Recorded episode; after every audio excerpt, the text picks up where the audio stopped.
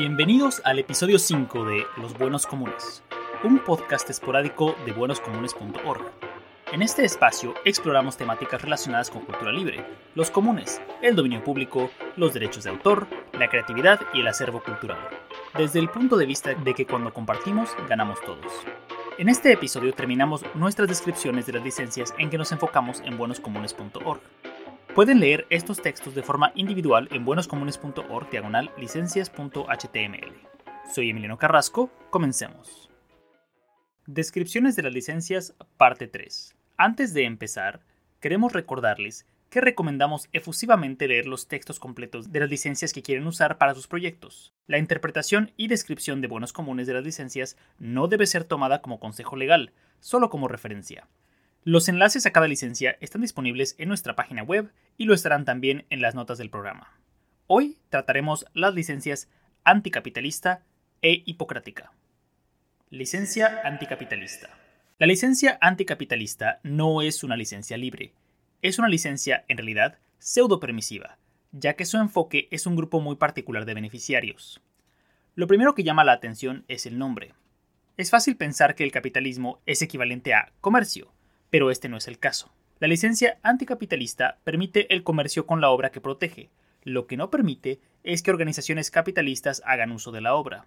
Esta licencia quiere apoyar y respaldar a individuos y organizaciones que no se alineen con intereses capitalistas. Individuos trabajando solos, organizaciones sin ánimos de lucro, instituciones educativas u organizaciones que buscan ganancias para todos sus miembros, como las organizaciones cooperativas.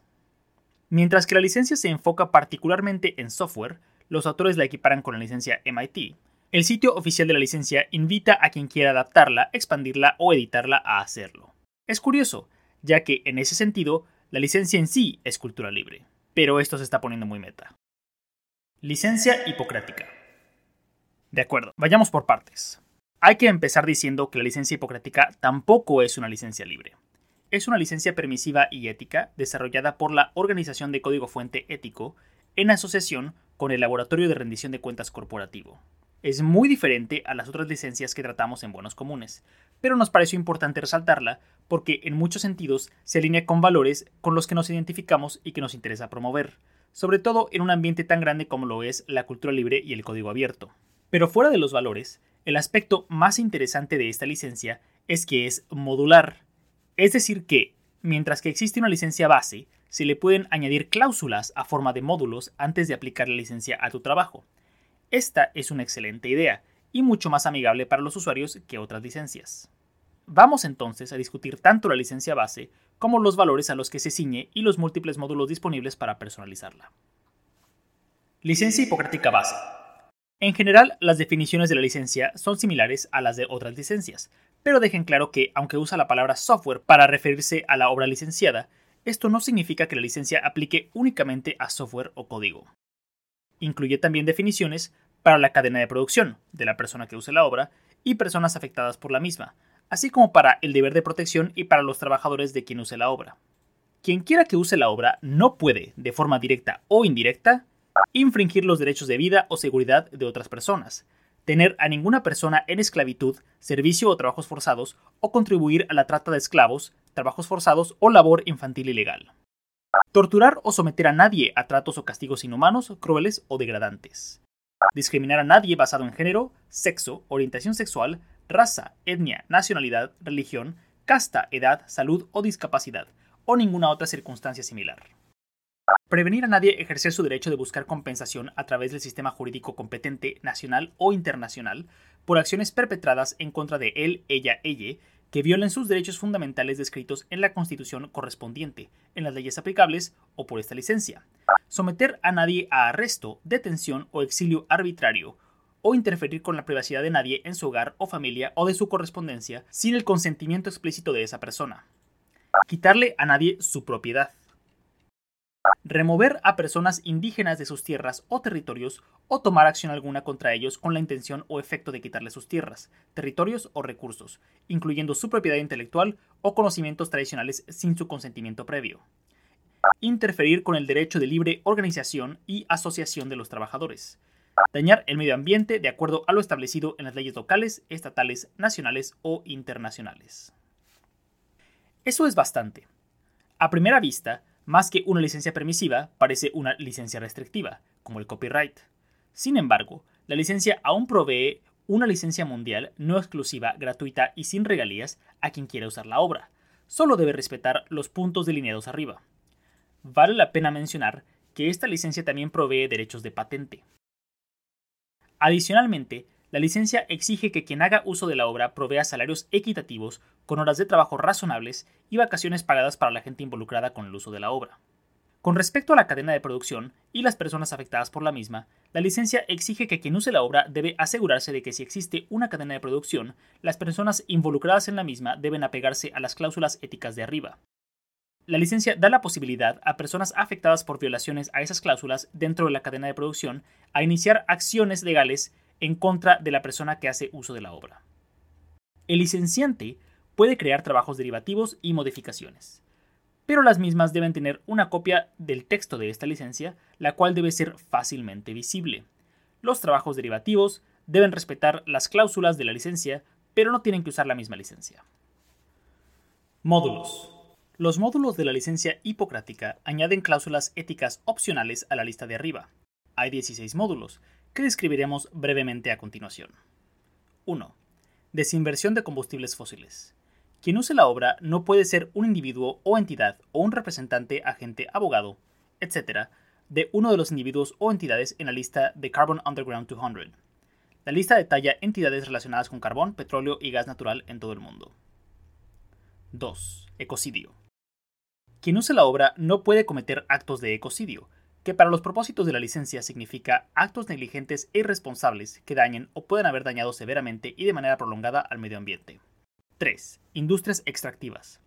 Quien use la obra no puede ser un individuo o entidad o un representante, agente, afiliado, sucesor o abogado que esté involucrado con la explotación de minerales o combustibles fósiles, ni con la exploración, desarrollo ni venta de los mismos. 4. Boicot, desinversión y sanciones. Quien use la obra no puede ser un individuo o entidad o un representante, agente, afiliado, sucesor o abogado que haya sido identificado por el movimiento de boicot, desinversión y sanciones en su sitio web el movimiento BDS es pro-Palestina, abogando que la gente de Palestina tiene los mismos derechos humanos que el resto del mundo. 5. Talibán.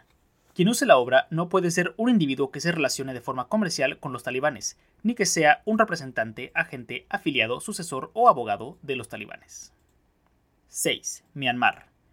Quien use la obra no puede estar relacionado comercialmente con la Junta Militar de Myanmar-Burma, ni ser representante, agente, afiliado, sucesor o abogado del gobierno de Myanmar, Burma. 7. Región Autónoma Xinjiang Uigur. Quien use la obra no puede ser un individuo o entidad que tenga relaciones comerciales con, incluso comprar productos o beneficiarse de la venta de productos de, la región autónoma Xinjiang Uigur en China. 8. Acto de aranceles de los Estados Unidos. Quien use la obra no puede ser una entidad o individuo, ni un representante, agente, afiliado, sucesor o abogado que haya sido asignado una orden de retención por la aduana de los Estados Unidos por razonable sospecha de trabajos forzados. 9. Vigilancia masiva. Quien use la obra no puede ser una agencia gubernamental o corporación multinacional o un representante, agente, afiliado, sucesor o abogado de la misma, que participe en programas de vigilancia masiva. 10. Actividades militares. Quien use la licencia no puede ser un representante, agente, afiliado, sucesor o abogado de una entidad que conduzca actividades militares. 11. Orden público. Quien use la licencia no puede ser un individuo o entidad o un representante, agente, afiliado, sucesor o abogado que provea bienes o servicios o tenga tratos comerciales con cualquier agencia de orden público, policía, a nivel local, estatal o federal. El lenguaje de este módulo sugiere que es exclusivo de los Estados Unidos, pero podríamos estar equivocados. 12. Media.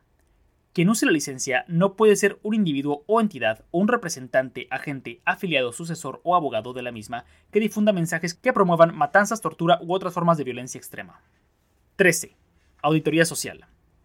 Quien use la licencia debe adherirse a mecanismos de auditoría establecidos por la red de responsabilidad social impulsada por trabajadores cuando sea necesario en lugar de usar otros mecanismos de auditoría. 14. Trabajadores en la mesa directiva. Quien use la obra debe tener una mesa directiva que tenga 30% de trabajadores en ella, y que estos trabajadores no reciban compensación mayor a 200% de lo menor percibido por el trabajador peor pagado en la empresa. 15. Transparencia de cadena de producción. Quien use la obra debe proveer acceso claro a los datos de su cadena de producción. Y 16. Copyleft. Quien haga trabajos derivativos de esta obra debe compartirlos con exactamente la misma licencia y módulos que el trabajo original. Habrá notado que ciertos módulos aplican a las personas que usan la obra y otros afectan a quien está usando la licencia. Esto último influye más cuando se utiliza el módulo copyleft, que es básicamente compartir igual. Los módulos pueden ser aplicados de forma individual, todos juntos o solo unos cuantos, a discreción de quien pone la licencia a su trabajo. Esperamos que esta descripción detallada de esta licencia sea de utilidad y esperamos ver más trabajos bajo la misma en el futuro. Mientras que no se adapta a la ideología de cultura libre, nos parece imperativo que existan más trabajos libres y éticos. Los absolutos tienden a ser problemáticos, y excepciones de esta naturaleza son, en nuestra opinión, positivas.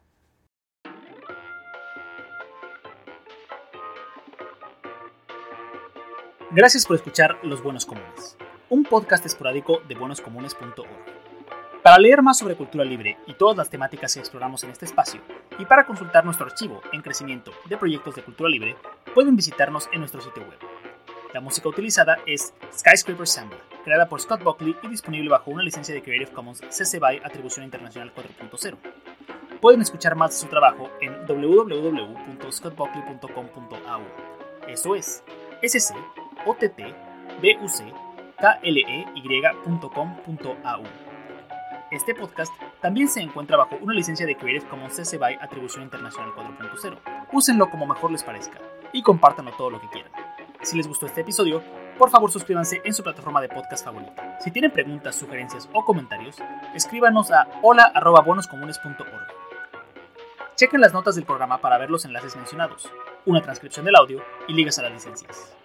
Este podcast es narrado, escrito, grabado y editado por mí, Emiliano Carrasco. Hasta la próxima.